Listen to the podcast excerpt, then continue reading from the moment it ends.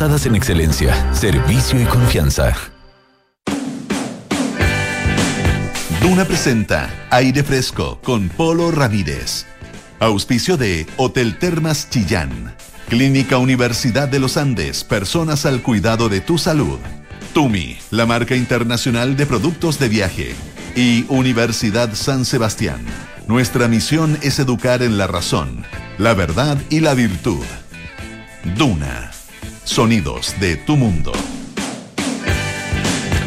Muy buenas tardes, ¿qué tal? ¿Cómo están ustedes? Bienvenidos a una nueva edición de Aire Fresco aquí en Radio Duna. Estamos como siempre en el 89.7 en Santiago, 104.1 en Valparaíso, 90.1 en Concepción, 99.7 en Puerto Montt. Nos pueden escuchar también en el canal 665 de BTR, pueden utilizar nuestra aplicación Radio Duna o entrar a duna.cl donde está absolutamente toda nuestra programación. Están además las noticias eh, actualizadas permanentemente, ahí las publicamos para que eh, ustedes estén enterados de lo que está ocurriendo, porque están ocurriendo muchas cosas, por supuesto. Además están nuestros podcasts, lo mismo que en Apple Podcasts, Spotify y las principales plataformas de podcast. Hoy tenemos un interesantísimo programa. Vamos a hablar de dos temas bien distintos, pero que se unen de alguna manera en, eh, en la naturaleza. Vamos a conversar con el profesor Juan Luis Ceres, que es académico de la Universidad Católica de Valparaíso, acerca de un tema que es, la verdad que hay gente que se no, no solo se apasiona, se desvive ah, por este tema, por las aves, em, y particularmente por su importancia en los ecosistemas, eh, incluso en los ecosistemas eh, más intervenidos, como por ejemplo los campos agrícolas. Ah, eh, toda la producción agrícola también está relacionada con las aves y hay una, una relación entre las aves y la producción agrícola. Aquí es interesante de, de entender. la agricultura es la principal causa global de pérdida de biodiversidad y por lo mismo precursor del cambio global, y muy afectadas por, esta actividad se ven las aves, pero claro, muchas veces se, presume que las aves afectan a su vez a la actividad agrícola de manera negativa, pero la verdad es que los estudios ah, que han analizado, eh, analizado el profesor Juan Luis Celis, entre otros, eh, demuestran lo contrario. Así que estamos, vamos a conversar acerca de aves. Eh, eh, aquí en nuestra sección Ruta Silvestre en aire fresco y también vamos a hablar acerca de una muy atractiva carrera en bicicleta, una, una mm, competencia de ciclismo que se va a realizar ahora un poquito menos de un mes, en octubre de este año, en, en un en un entorno, en un espacio realmente increíble en toda la zona del Paso Cardenal Zamoré, allá en la región de los ríos, en las cercanías de eh, Puyehue. Em, vamos a estar con Alejandro Gutiérrez, que él, bueno, él es ciclista y él es organizador además de esta competencia que en una de sus versiones, la, versión más eh, difícil, ¿no es cierto?, más larga más compleja, eh, tiene una distancia de 197 kilómetros em, y una, una, lo que se llama la altimetría, ¿no es cierto?, el desnivel acumulado de 2.500 metros. Eso van a tener que subir a quienes compitan, hombres y mujeres, quienes compitan en esta carrera que se llama Monumento Cardenal Samoné. Así que estaremos conversando con, eh, también con Alejandro en algunos minutos más aquí en aire fresco. Y la política está a toda máquina. Hay acuerdo, no hay acuerdo. ¿En qué está la cosa en, eh, estas reuniones que se han realizado en el marco de eh, la búsqueda de una, un nuevo camino, eh, un nuevo proceso para redactar una constitución? María José Soto, ¿cómo estás? Bien, sabes que estoy hablando ahora con con, los, con las cabezas de quienes están llevando estas negociaciones porque se armó un enredo. La que ha pasado ahora recién a propósito de unos desmentidos de acuerdo. Vamos a partir desde el principio. Eso, vamos, vamos con toda la historia. Exacto. Recordemos que eh, los distintos representantes de los partidos políticos eh, con representación en el Congreso se empezaron a juntar desde la semana pasada, ¿cierto? Tuvieron la semana pasada una primera reunión eh, para empezar a ver qué hacemos con el proceso constituyente, porque hay un compromiso de todos de continuar, de cambiar esta constitución, como la forma constituyente o reforma todavía no está 100% claro, pero eh, claro, se va avanzando un poco en eso. Y tuvieron esa reunión. El fin de semana hubo negociaciones también entre los distintos eh, representantes, se juntó gente incluso del oficialismo, partidos, para ponerse de acuerdo con qué vamos a hablar con la oposición, etcétera. Y hoy día se juntaron en el ex Congreso. Y claro, uno dice, el, eh, fue un fin de semana de varias entrevistas donde cada uno planteó sus posturas. Algunos quieren eh, una, una comisión mixta entre expertos y elegido, otro que sea completo elegido. Incluido el gobierno poniendo sus, sus tiempos. Incluido el gobierno a través de la ministra del Interior Así diciendo es. que ojalá el próximo año tengamos, el próximo septiembre que se cumplen 50 años del golpe, tengamos eh, una nueva constitución. Claro, y que el acuerdo salga ahora. antes del 18. Antes, de, la, antes de la cueca. Claro, que, O sea, que de ya, ahora, digamos, ya, hoy día, semana. mañana y pasado, así Claro. es imposible. Ya, bueno, el tema es que, claro, uno decía, "Ay, yo la veamos bien difícil, la verdad, esto tiene que hacerse como lento y no, y no veo, veo posturas tan distintas en los par- partidos. Pero el punto es que nos sorprendieron todos porque hoy día eh, salieron, eh, después de esta reunión del ex Congreso en Santiago, el presidente del Senado, Álvaro Elizalde, y el presidente de la Cámara de Diputados, eh, Raúl Soto, diciendo avanzamos bastante más de lo que pensábamos. ¿En qué avanzamos? Bueno, avanzamos en uno. Todos estamos de acuerdo en que tiene que haber una continuidad del proceso con la elaboración de una nueva constitución. En eso estamos de acuerdo. Queremos una nueva constitución. Dos, eh, queremos que el texto sea redactado por un órgano 100% elegido por la ciudadanía. 100%. Tres, queremos paridad, que esta elección sea paritaria, hombres y mujeres. Cuatro, que sea acompañada de un grupo de expertos, que es lo nuevo que tendría esta convención, y eh, que no se llama convención, yo le digo convención, Mm, pero todavía sí. no tiene nombre, digamos. Y cinco... Y quieren evitar el nombre. Que- algunos. sí, no es todos, que la- yo creo que la, la marca convención tampoco fue una. Y, y cinco Se que el plebiscito. se- sí, se depreció. Y cinco que el plebiscito de salida sea con voto obligatorio. Ya, con estos cinco puntos, la verdad que uno dice, uy, que avanzaron harto. Oye, pueblos Eh, indígenas no se habló, ¿ah? no, no se ha hablado. No se Hasta habló. ahora no se ha hablado. Entonces, que sí haya una nueva constitución, que sea un órgano redactado de nuevo por el, eh, personas elegidas 100% por la ciudadanía, que sea paritaria, que sea acompañada de otro grupo de expertos y que tenga plebiscito de salida obligatorio. O sea, harta pega hicimos. De hecho, salieron los dos bien contentos hablando sobre el tema.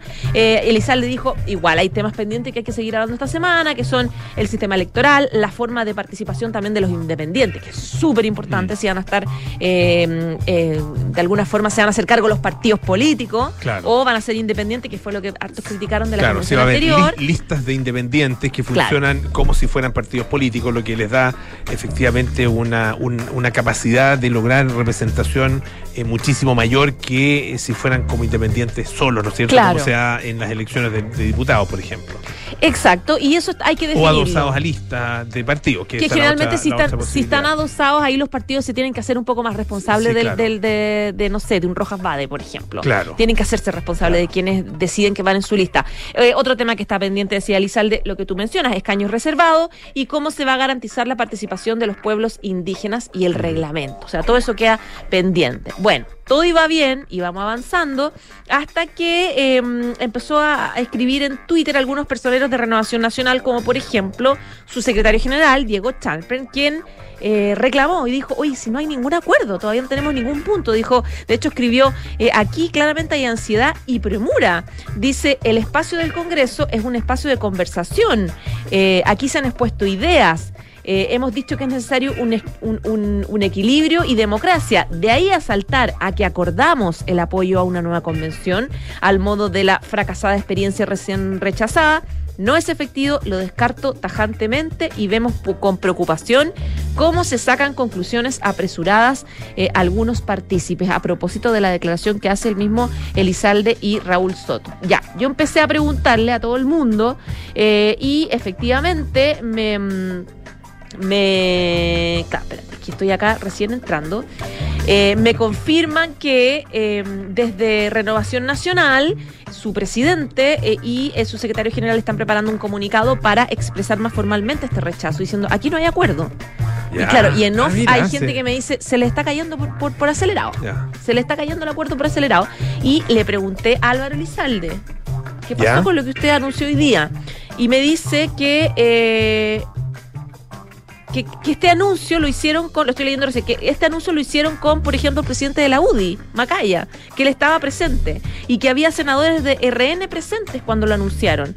Y estaban todos los negociadores presentes en la sala, dice Elizalde. Entonces no entiendo qué está reclamando la directiva de RN. Entonces, claro, acá hay un enredo. Yo le estoy preguntando también a Evópoli, por ejemplo, al senador. Esto lo estoy contando porque en verdad yo no, no, no me están contando nada en off, digamos, me están contando información que, que puedo contar. Eh, al senador Luciano Cruzcoque que me dice: se hablaron temas, hay disposición, pero hasta ahora no hay ningún acuerdo. Entonces, chuta, no se les vaya. ¿Cómo es el dicho de que se les quema En la puerta en la del horno puerta se del horno? se quema la empanada en este tal vez caso. se aquí. mucho, sí. Claro, ya que estamos en 18. Sí, qué la raro. Tal vez había que esperar que hoy día lunes No, no se las hace no, no la sopaipilla, pero bueno. no, La hoy día no. Ajá. No, pero sopaipillas también. Al horno. Ah, no, no, no, no, no, no, digo, no, no, no, fritas, fritas. fritas. Sí. Fritas pasadas también, fritas y después pasadas. Eh, no, él se puede quemar el, ho- en- el pan en el horno, se puede quemar la empanada en el horno ah, y otras cosas, por supuesto, que se hacen en el horno, pero ojalá que no. Ojalá que no. Sí. Sí, no, sería una pena, porque la verdad es cuando yo escuché hoy día en la mañana que estaban, había acuerdo, dije, uy, qué buena noticia. Ahora, y había avanzaron otros, harto. hay, hay otros grupos, más, más, más, más hacia la derecha todavía, eh, que están diciendo, oye, si no, no- ¿cómo que convención si no queremos convención? Hay muchos que están alegando por eso, ah, porque no quieren eh, que, se, que se repita eh, una, una, una convención como la que, como la que hubo, poniendo en duda eh, lo que parece ser lo, lo esencial de todas las conversaciones que, se- que están sosteniendo, que es que hay que continuar con el, El proceso, proceso. ah, de elaboración de una nueva constitución. En eso sí, a excepción de republicanos, que Mm, son los que están claro. un poco más duros, sí, sí hay acuerdo.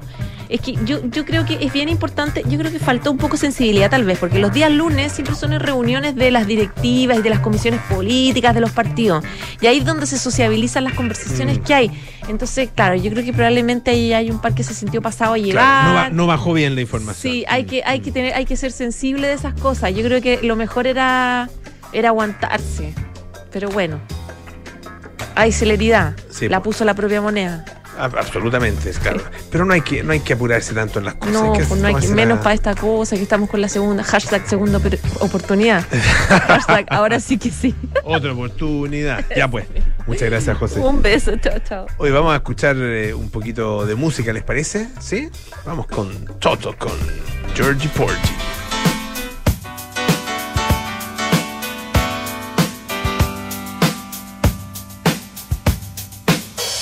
Not your situation. I just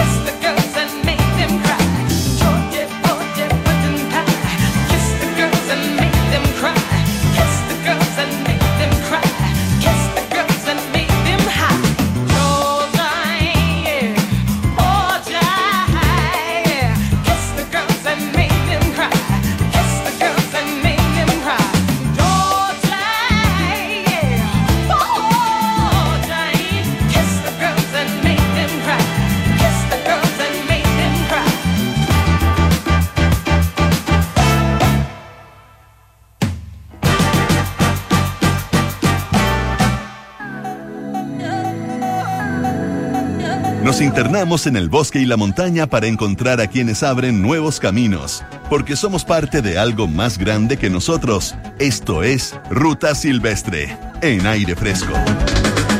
Es hora de nuestra sección Ruta Silvestre acá en el programa y vamos a hablar eh, acerca de, de algo que puede parecer eh, casi contradictorio en algún sentido con eh, nuestra, nuestra vocación eh, aquí en Ruta Silvestre. Porque vamos a hablar de agricultura, pero no, no solo de agricultura, sino que de la relación entre la agricultura y la biodiversidad y particularmente la, la agricultura y las aves.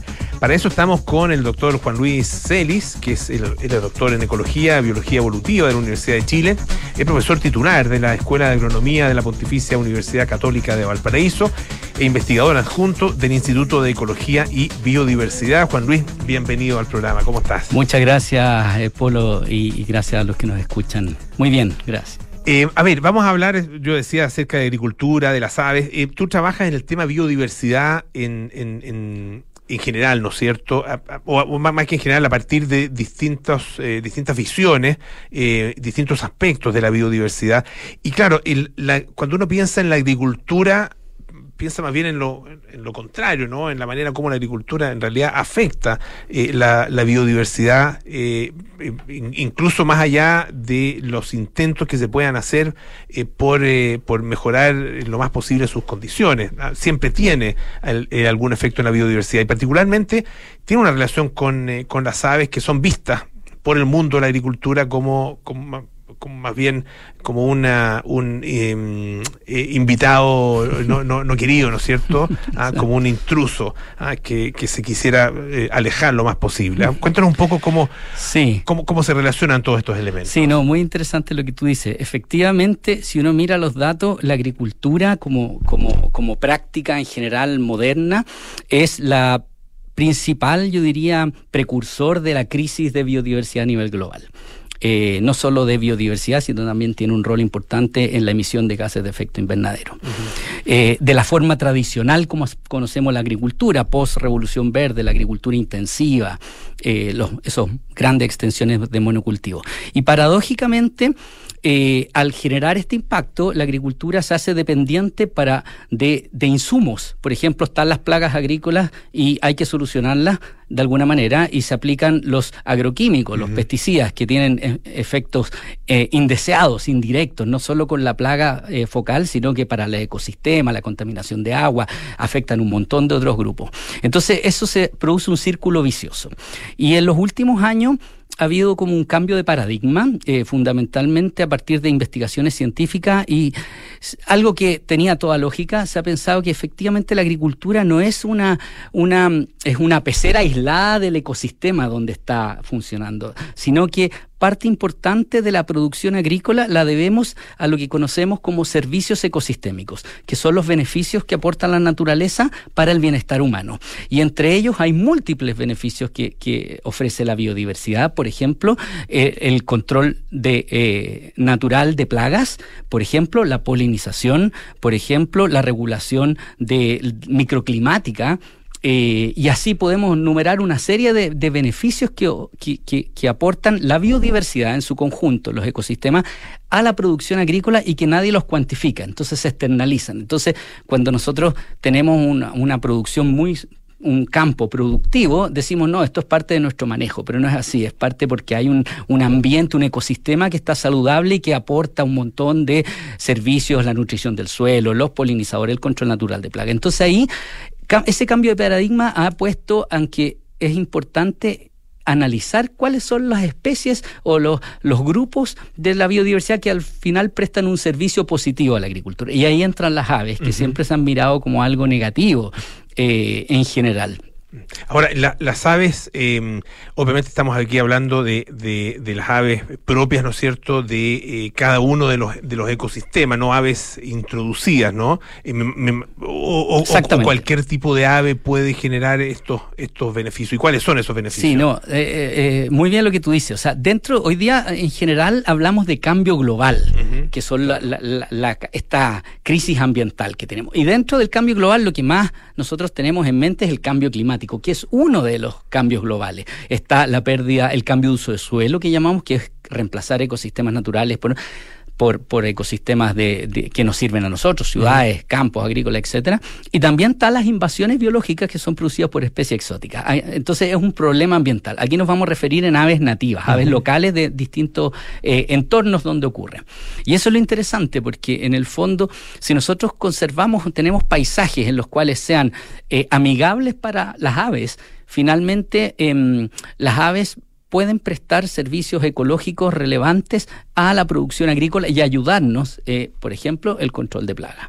¿Cómo, cómo funciona eh, esa colaboración eh, con la producción agrícola que pueden generar eh, las aves? ¿Es, ¿Es solamente a través del control de plagas, es decir, se comen los, los insectos o hay también otros elementos? Ya, mira, nosotros partimos esto con esa idea, bueno, muchos en el grupo somos fanáticos de las aves, eh, trabajamos en biodiversidad, entonces dijimos, primero hay que saber, eh, hay muchos estudios en el fondo, en, en distintos lugares muy, muy específicos, de que en algunos efectivamente las aves son positivas, en otras no tanto, entonces dijimos, bueno, hay que tener, primero que nada, entender cuál es el patrón global que hay. Y para eso hicimos un análisis que se llama metaanálisis, que es una revisión de la literatura, y se analizan todos los estudios en los cuales han hecho eh, experimentos en distintas partes del mundo y en distintos cultivos que han eh, removido las aves artificialmente, Ya. por ejemplo, poniendo mallas, eh, y han comparado un cuartel de algún eh, cultivo con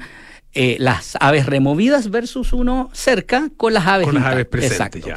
O la otra forma que lo hacen es no removerlas, sino que atraer, generar algo en el predio para atraer aves y comparar con un lugar donde nos atraen.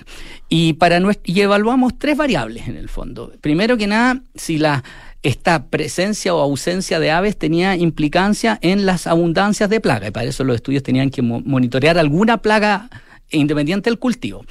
Si eso se traducía en un daño económico, o sea, en un daño en el cultivo, porque una cosa es que nosotros cambiemos la abundancia de la plaga, pero a lo mejor ese cambio no tiene incidencia en el daño.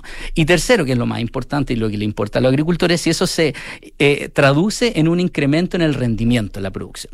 Y para nuestra sorpresa, después de revisar más de 900 artículos científicos a nivel global de muchos cultivos eh, y limpiarlos por cumplieran estos supuestos, eh, nos quedamos finalmente con un N de 55 artículos y encontramos que efectivamente la remoción de aves afecta negativa, o sea, afecta eh, en que cuando uno saca las aves aumentan las poblaciones de plagas, eh, se aumenta el daño y lo más interesante es que se reduce el rendimiento. Entonces, como ahí, para nuestra sorpresa, fue como que en un patrón global, un análisis global, encontramos que finalmente las aves prestan en su conjunto. Aquí hay aves que comen insectos, rapaces que comen ratones o conejos. Y, y- y en su conjunto son, tienen un, un efecto positivo en los ecosistemas agrícolas. Estamos conversando con Juan Luis Celis, que es doctor en Ecología y Biología Evolutiva, profesor titular de la Escuela de Agronomía de la Pontificia Universidad Católica de Valparaíso. Eh, esto, el, el- el descubrimiento que ustedes hacen es una buena noticia, ah, Mm. eh, eh, porque eh, en, en algún momento se empezó a hablar eh, de el costo económico del cambio climático, ¿no? Y ahora llamado cambio global. Eh, y aquí uno puede pensar en los beneficios económicos de eh, em, luchar o de combatir contra ese cambio global expresado en este caso en, en la biodiversidad. Ah, ¿De qué manera pueden puede el, mundo de la agricultura incorporar esta visión? Sí, eh, eso es, es la parte económica, es un, un desafío para nosotros Claro. los científicos Claro. y, el pasa- desafío de la de la interdisciplina, que es muy importante. Y, y- y yo lo Sí. planteo porque, No. porque es un, es un motor, en definitiva. Exacto, de todas maneras. de todas maneras. Mira, nosotros teniendo esta información dijimos cómo ponemos en práctica esto en, la práctica, en, predios eh, reales, no algo de, literatura de, a nivel global.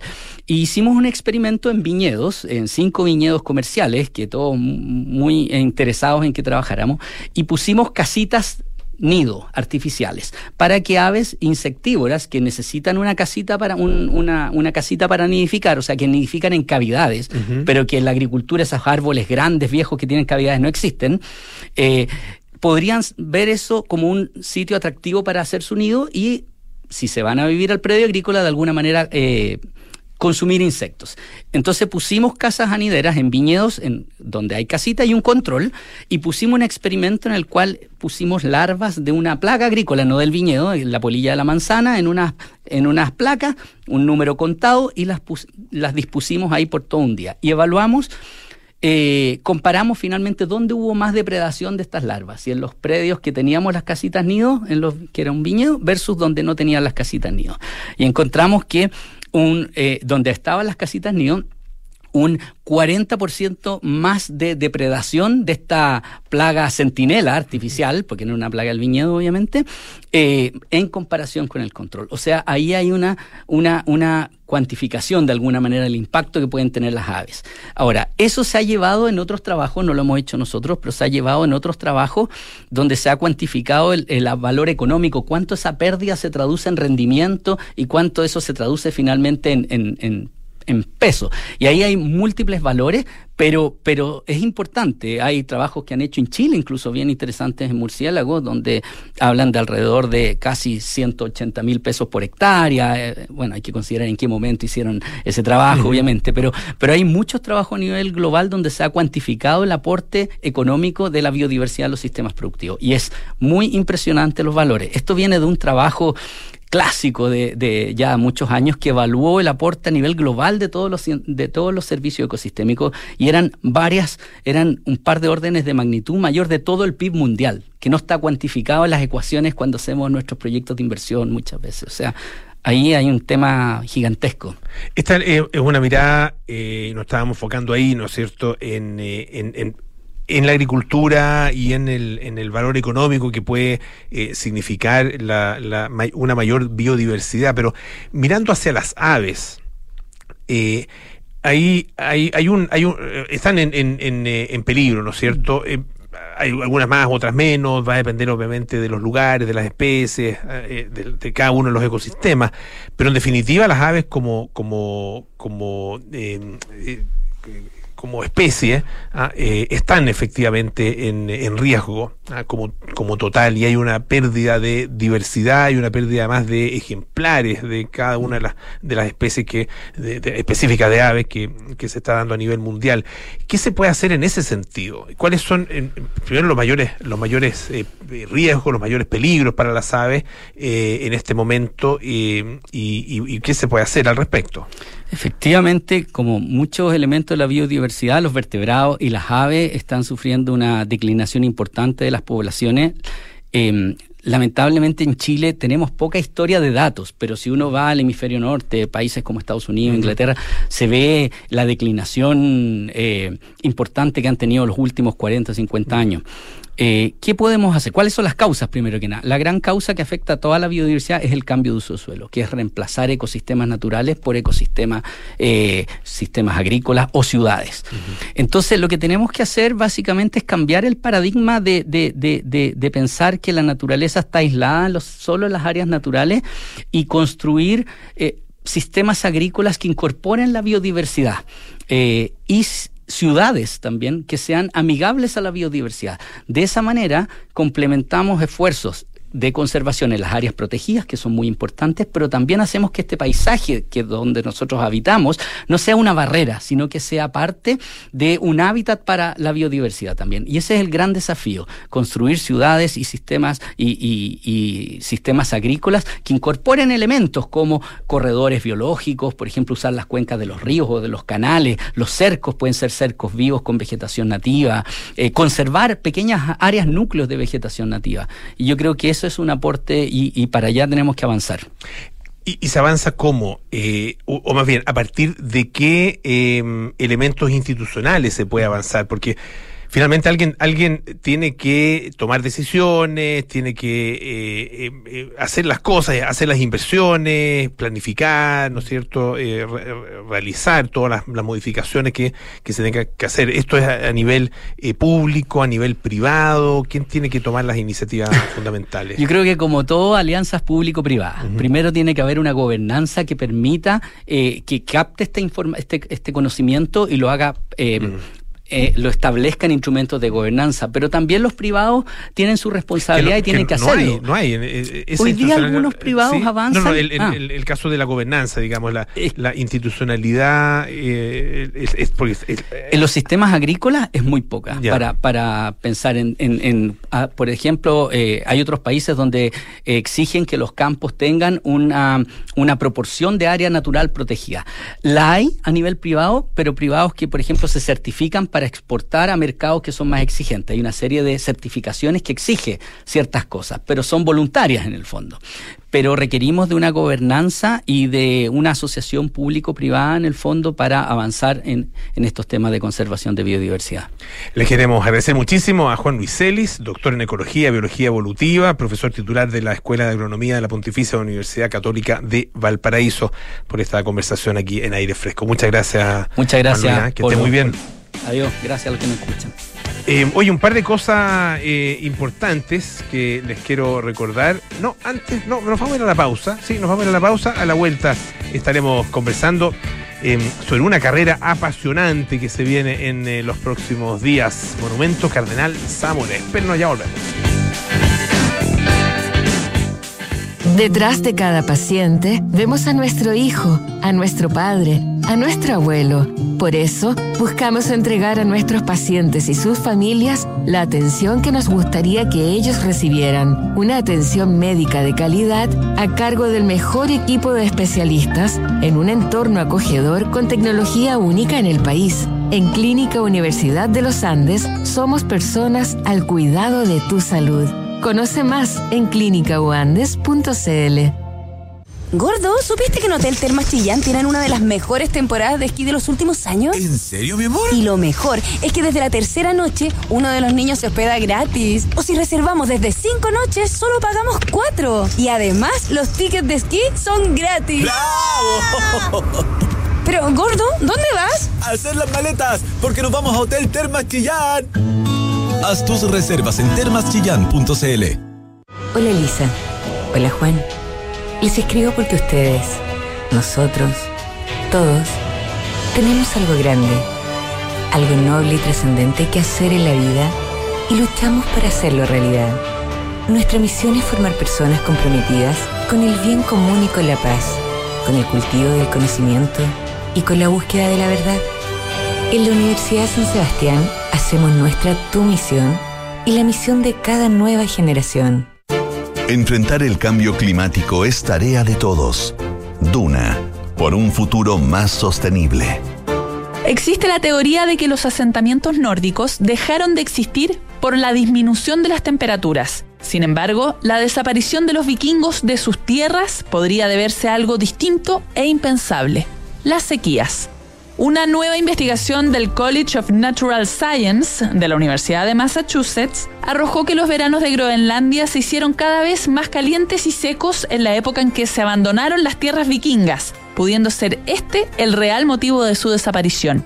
A partir de reconstrucciones de temperatura e hidroclima, los expertos concluyeron que el cambio climático habría reducido notablemente la producción de pasto, limitando la crianza de ganado para su alimentación, con una inminente migración como consecuencia. Acciona, expertos en el desarrollo de infraestructuras sostenibles para recuperar el planeta. ¿Y ahora dónde se fueron todos? Mm, Cata está comprando un regalo. Pancho dice comiendo en los restaurantes. Mi hermano dice pagando las zapatillas. Y mi mamá escribiendo, escribiendo. Mi mamá dice vitrineando. Perfecto. Pasarlo bien como cada familia sabe te hace único. Obtén descuentos en Casa Costanera pagando con Visa desde el 5 al 17 de septiembre. Te esperamos en Nueva Costanera 3900. Visa, única como tú.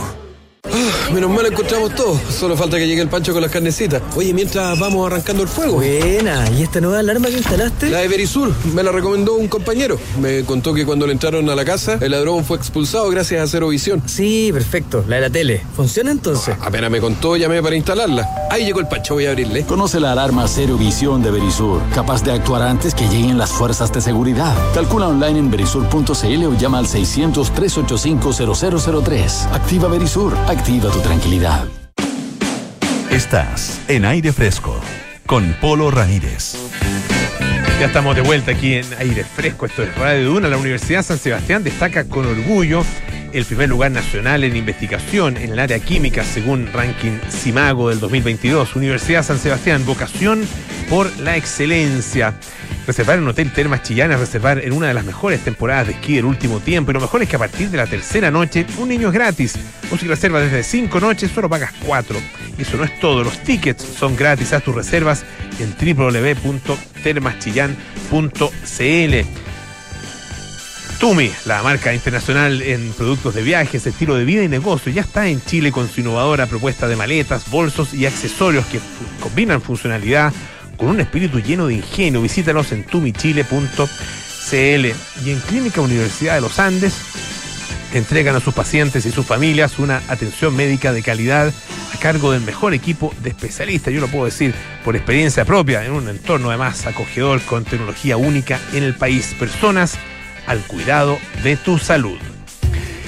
En eh, algunas semanas más se va a realizar acá en nuestro país, en el sur de Chile, en un entorno eh, absolutamente espectacular, una carrera eh, de ciclismo eh, tremendamente atractiva. Es una competencia de ciclismo que va a recorrer en total, en- eh, tiene dos versiones, pero en su versión más larga, 197 kilómetros, además con un desnivel acumulado de 2.500 metros, una carrera eh, para valientes. Eh, va a ser allá en el sur de Chile, en la zona de eh, las cercanías de eh, Puyehue. Eh, estamos con eh, su organizador, que además es el gerente y fundador de Velo Boutique, que es una empresa y una eh, una tienda especializada en ciclismo. Alejandro Gutiérrez está esta tarde con nosotros aquí en Radio Duna. ¿Cómo está Alejandro? ¿Qué tal? Hola Pablo, ¿qué tal? ¿Cómo estás? Muy buenas tardes. Acá, bueno, muy interesado en Monumento Cardenal Zamoré, así es como se llama esta, esta competencia, esta carrera. Ah, cuéntanos un poco del, del origen, a por qué eh, han decidido organizar esta carrera, eh, cuál es la invitación que ustedes le están haciendo a los corredores. Gracias por, la invitación, primero que todo. Claro, mira, monumento Cardenal Zamoré, un poco el significado de, monumento en ciclismo. Eh, son carreras de un día, son clásicas en el ciclismo carretera y que básicamente son carreras que uno las mira y son denominadas épicas, es decir, que tienen gran esfuerzo, eh, grandes distancias y, y principalmente, digamos, su origen está en Europa. Y un poco lo que nos mueve a nosotros como organización de Monumento es justamente traer esa experiencia a paisajes espectaculares como son el sur de Chile o en Chile en general, pero en esta oportunidad no- nos hemos centrado en, en, en una zona que es maravillosa, como decías tú, que es la entrada a la Patagonia chilena, que es en Osorno, en Puyehue, y termina en alto, termina efectivamente en el Paso Internacional Cardenal Zamoré, con 2.500 metros de, ascensión acumulada, un poco quizás para los que no están tan aco- a- familiarizados a ese término, es como decir, oye, subamos Farellones o Valle Nevado, eh, pero en efectivamente en la distancia más larga en 200 kilómetros. Hay una distancia intermedia que es de 100 kilómetros y que ambas distancias llegan al Paso Internacional Cardenal Zamoré. Esta carrera, eh, in- ¿cuáles son los elementos más, más distintivos? Porque hay, hay otras competencias, eh, en carreras que se hacen en, bueno, en distintas partes, pero particularmente en el sur de Chile, ¿no es cierto? Vueltas a- a- al el, el giro del lago, por ejemplo. Estoy es. pensando en, también hay un giro, un- una, una carrera que se que, que es alrededor del lago Ranco, el giro del lago que es alrededor de, de Yanquihue. En este caso, es, es ¿cuáles son los elementos que la distinguen? Ah, Sí. Pero yo diría que, a ver, eh, efectivamente están estas carreras que en general son en, en- en torno a girar un, un lago determinado, como Lago Ranco o, o- Lago Yanquihue. Y esta carrera en particular, además de eh, pasar por Lago Rupanco, Lago Puyehue, tiene la- el atractivo de ir mirando los volcanes constantemente, Volcán Tronador, Volcán Puyehue, eh, Volcán Osorno, y adicionalmente terminar en alto. Eso yo diría que es una particularidad de, de- única de, de esta carrera y además con, un, con, un, con una geografía accidentada de forma natural por la, la erupción de los volcanes que va en medio de una selva valdiviana y ya pasando los 1500 metros de ascensión te encuentras con, con un bosque inhóspito eh, cada vez digamos más seco y es como un blackout de, de un paisaje verde a, algo completamente patagónico. Yo diría que, que es completamente distinto a- a- en términos de paisaje a otro tipo de carrera. Y adicionalmente, digamos, esta carrera en particular, Monumento Cardenal Zamoré, tiene, yo diría que la gran novedad o atractivo que tiene como invitado estelar a, Alberto Contador, que es una leyenda del ciclismo mundial, eh, vigente completamente desde el punto de vista eh, periodístico, deportivo y empresarial, y que nosotros, digamos, como tienda Velo tenemos la suerte de, tener una relación comercial a través de su, su marca de bicicletas que es Aurum. Y tiene que un poco también Monumento que ver con eso, con el lanzamiento de, de- de Aurum eh, en Chile. Eh, y bueno, visita, nos visita Alberto en esta oportunidad, que va a poder correr con todos los competidores. Ah, él viene a correr además. Él viene a No correr. solo- No solo, viene de, de promoción, digamos, Exacto, viene a, no, no, viene a solo, también. exacto, no ya. solo va a estar sentado o en, el, o en el podio entregando los premios, sino que se va a vestir de, de corto. Eh, bueno, esperemos que corto, que no nos pegue la lluvia tan fuerte. pero pero a- a- aunque exista lluvia, va a correr con todos, va a ser uno más de la, de la carrera. Entonces, además es un privilegio a, a todos los cicloturistas, digamos, que, que vamos a competir, competir ahí, perdón, de, de compartir con un, World Tour de nivel mundial, eh, ganador de la Triple Corona, Vuelta, Tour, Giro. O sea, es tremenda experiencia tenerlo corriendo en Monumento. Eh, estamos conversando con Alejandro Gutiérrez eh, acerca de la carrera Monumento Cardenal Zamora, que va a ser el día 9 de octubre, ¿no es cierto? Así es. El programa, perdona, es 9 de octubre y el sábado ya parten las actividades. Sábado El 8. 8 de octubre en Puyehue, eh, en el kilómetro 72, Ruta Internacional 215, eh, en la Expo Monumento. Eh, la, la- la gente que nos está escuchando a lo mejor está se, empieza a interesar, ¿no es cierto? Y dice, bueno, eh, eh, yo soy ciclista, no sé, corro algo, eh, eh, eh, a lo mejor ha- han abarcado algunas distancias más o menos importantes. ¿Para qué nivel eh, está, está pensada esta carrera? ¿Cuán, ¿Cuán pro tienen que ser en el fondo los Perfecto. competidores? Mira, es es una carrera primero que todo que está pensada en el ciclismo de, de carretera, ciclismo de ruta, por lo tanto la invitación eh, es a todos los ciclistas, pero efectivamente se puede eh, participar en, en- en ese tipo de, Ya, bicicletas. solo bicicleta de ruta. De ruta, Ya. exacto.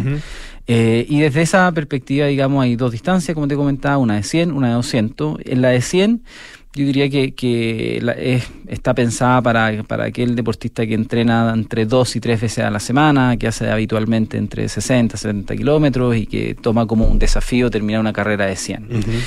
Eh, ya en la distancia un poco más larga, que es la distancia de, de 197 kilómetros, que el full, eh, ahí claramente hay que tener un poco de mejor condición física, de, de- de llevar un plan de entrenamiento, digamos, eh, y poder terminar esa carrera. Ahora, la esencia de esta carrera, más allá de, de la competición propiamente tal, es, que puedan disfrutar del ciclismo eh, de carretera y puedan eh, estar presentes, digamos, en un evento de estas características. Claro, porque en general, eh, bueno, tú sabes del tema porque además tú eres deportista, has hecho, bueno, no solo en bicicleta, sino que también maratones, ¿no es cierto? Ultramaratones, triatlón también. y claro, depende obviamente del nivel, pero en general uno compite contra sí mismo. Así es. Ah, la gran mayoría, excepto los elites que compiten entre ellos pa- para ganar efectiva la, efectivamente la carrera, pero el- el- la, eh, la mayoría de los competidores, de los, de los participantes, en el fondo, lo que buscamos es terminar la carrera y hacer el, el mejor tiempo posible dentro de nuestra de nuestras eh, capacidades, Capacidades, ¿no? Y, y- y considerando no solo la, la condición física, sino que también el nivel de entrenamiento que uno, que uno tiene. En ese sentido, ¿cuáles son un poco los, los desafíos eh, físicos, mentales que tiene una carrera como esta? Sí, mire, yo diría que el ciclismo, si uno lo lleva un poco a la analogía de la propia vida, es, es eso. O sea, hay una lucha mental constante de, de poder terminar una distancia como esa.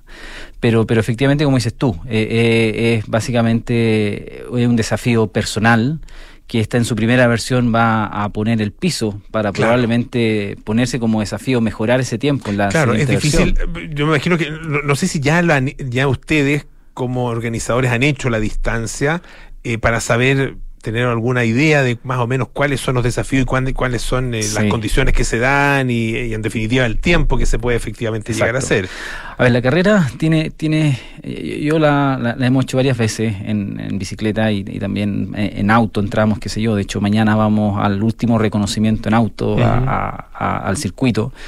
Eh, y una carrera yo llamo un poquito mentirosa desde el punto de vista del atractivo que tiene, porque uno pa- parte mirando paisajes increíbles. y te embala. Y te embalas y partes claro. de bajada un poco. Entonces tiene alrededor de 60 kilómetros así, plano y, y un poco de bajada. Eh, y entonces vas mirando naturalezas atractivo y qué sé yo, por lo cual eh, es fácil que la adrenalina pase, Eh, Ya, es pase la cuenta. entusiasmarse, exigirse más de lo que de lo recomendable y gastar las piernas antes de empezar la subida. Y, y motivarse con un grupo que probablemente no es el de uno, Mm. eh, por lo cual la recomendación o el tips ahí sería eh, mirar, digamos, siempre las sensaciones que un corredor puede llevar, desde el punto de vista de decir, oye, es una carrera que hay que tener en mente o los 100 kilómetros o los 200. Entonces, eh, nunca pasarse más allá de- de, la cuenta. todo el rato, sí. Exactamente. Y, y yo diría que guardar la mayor cantidad de energías para el final, que es donde en aduana parte la carrera principalmente, que, que este ascenso de 22 kilómetros eh, por estos paisajes maravillosos, preciosos, digamos, que, que- que van a recorrer.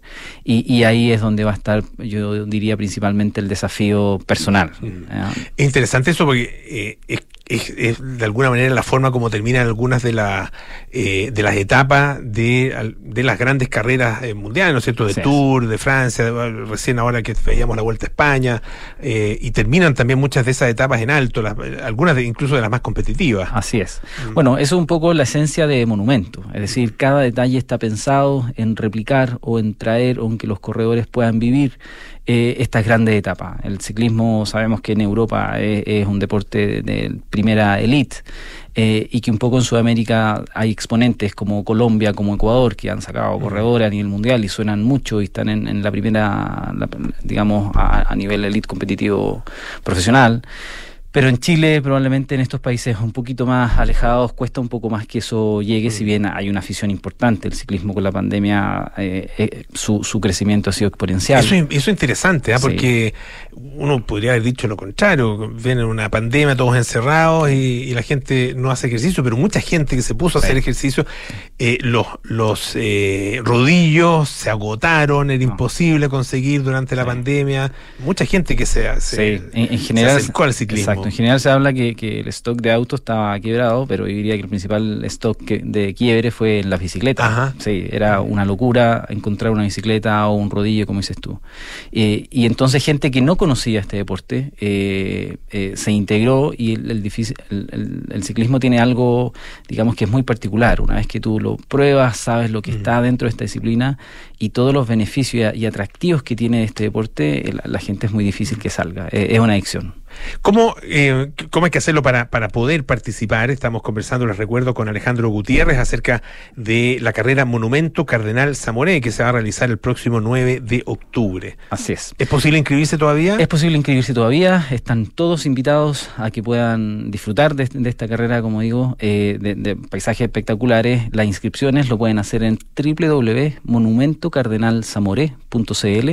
Las inscripciones están abiertas hasta el 30 de septiembre. eh, eh, digamos, todavía hay, hay cupos, eh, van a vivir una fiesta, eso, eso digamos, es, es un hecho de la causa, Eh, van a poder disfrutar de paisajes maravillosos y, y de un post carrera, digamos, con, con, con toda la organización de primera. Estamos hablando de octubre, el tiempo, claro, primavera, el sur es bien cambiante. O sea, así es. La, la- la gente se puede encontrar con, con algo de lluvia, tal vez con lluvia intensa, incluso la carrera se hace sí o sí y, y hay que estar preparado para cualquier tipo de condición. Sí, o sea, Monumento es así. Monumento puede tocar lluvia, eh, o puede tocar un sol increíble, o puede tocar frío, o puede tocar, digamos, las cuatro estaciones en la misma carrera.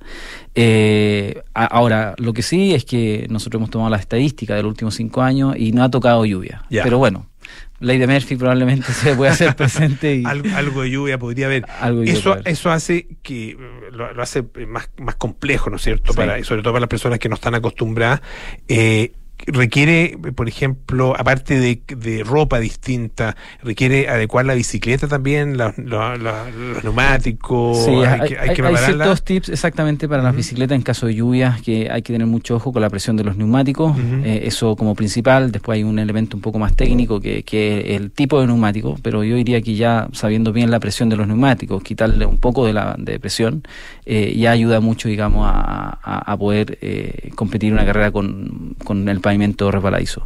Desde el punto de vista de, de ropa técnica, la verdad que está todo preparado para que eh, los corredores puedan terminar la carrera y vuelvan al retorno eh, por cuenta de la organización. Así Ah, que- claro, porque no, hay que, no, no es, no es que hay que haya que eh, andar 897 Claro, no, no, no, kilómetros de vuelta para no, Sí. a eso los van a llevar. Llegan a meta, ahí va a estar ahí un kit esperándolo de, sí, de, de comida y se suben ya al bus y vuelven al campamento base. Cuéntanos una cosa, tú, eh, aparte obviamente de, de la organización de esta carrera, Monumento Cardenal Zamoré, tienes también la, la tienda, ¿no es cierto?, Velo Boutique, eh, y, y ¿cómo, ¿cómo dirías tú, aparte de eh, la...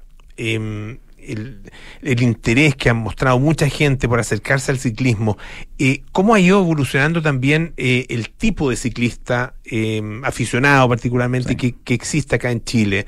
Eh, porque hoy día uno ve, bueno, grupos, ¿no es cierto? Ve gente con cada vez con equipamiento de, de- de- mayor calidad. ¿Cómo, ¿Cómo has visto eso? Ver, yo diría que el ciclismo eh, por esencia es algo muy social. Entonces, la verdad que hoy día grandes relaciones eh, o colaboraciones, digamos, empresariales se llevan arriba de la bicicleta. Las personas, te dirían, pueden tener una reunión, un meeting arriba de la bicicleta y, y- y eso se puede dar. Eh, hay que considerar que a veces en una salida son dos o tres horas que puedes compartir con una persona, por lo cual todos esos elementos, más allá de la bicicleta como tal, lo, lo hace muy único. Y luego de que puedes conocer paisajes y lugares que tú dices, mira, son eh, o sea, inimaginables el punto de vista donde puedo llegar. O sea, y en ese sentido, eh, diría que, que el ciclismo hoy se ha transformado en, en, en uno de los principales deportes practicados, diría, en Chile. En, en tanto por hombres como por mujeres, porque eso es otra cosa interesante. Eh, de hecho, hay grupos de mujeres, sea, exclusivamente de mujeres que eh, tienen su su eh, eh, su, su, eh, eh, Team, organización, su team, ¿no es Sí, cierto? Y hacen salidas, qué sé yo, es muy, es muy interesante eso.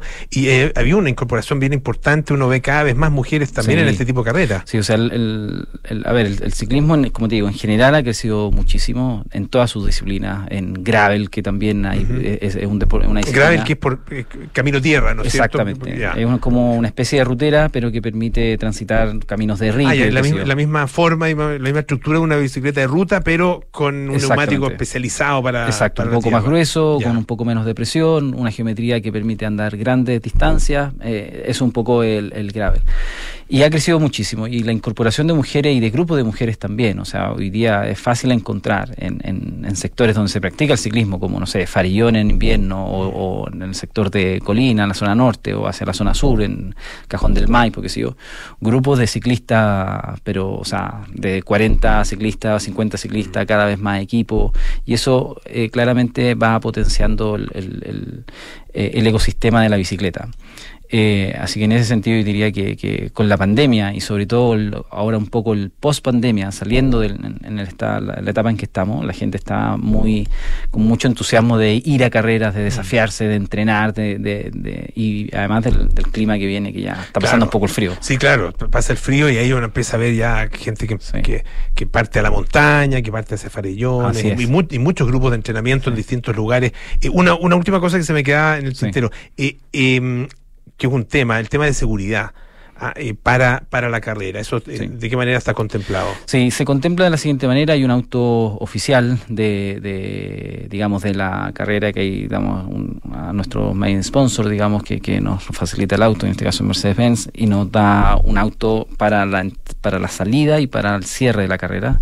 Está Carabineros de Chile, que también, digamos, son parte de las colaboraciones. Va un staff de motos que va siguiendo ambas competencias y cuatro autos de apoyo y dos de, de servicio de asistencia mecánica durante el, el- el recorrido y ambulancia, digamos.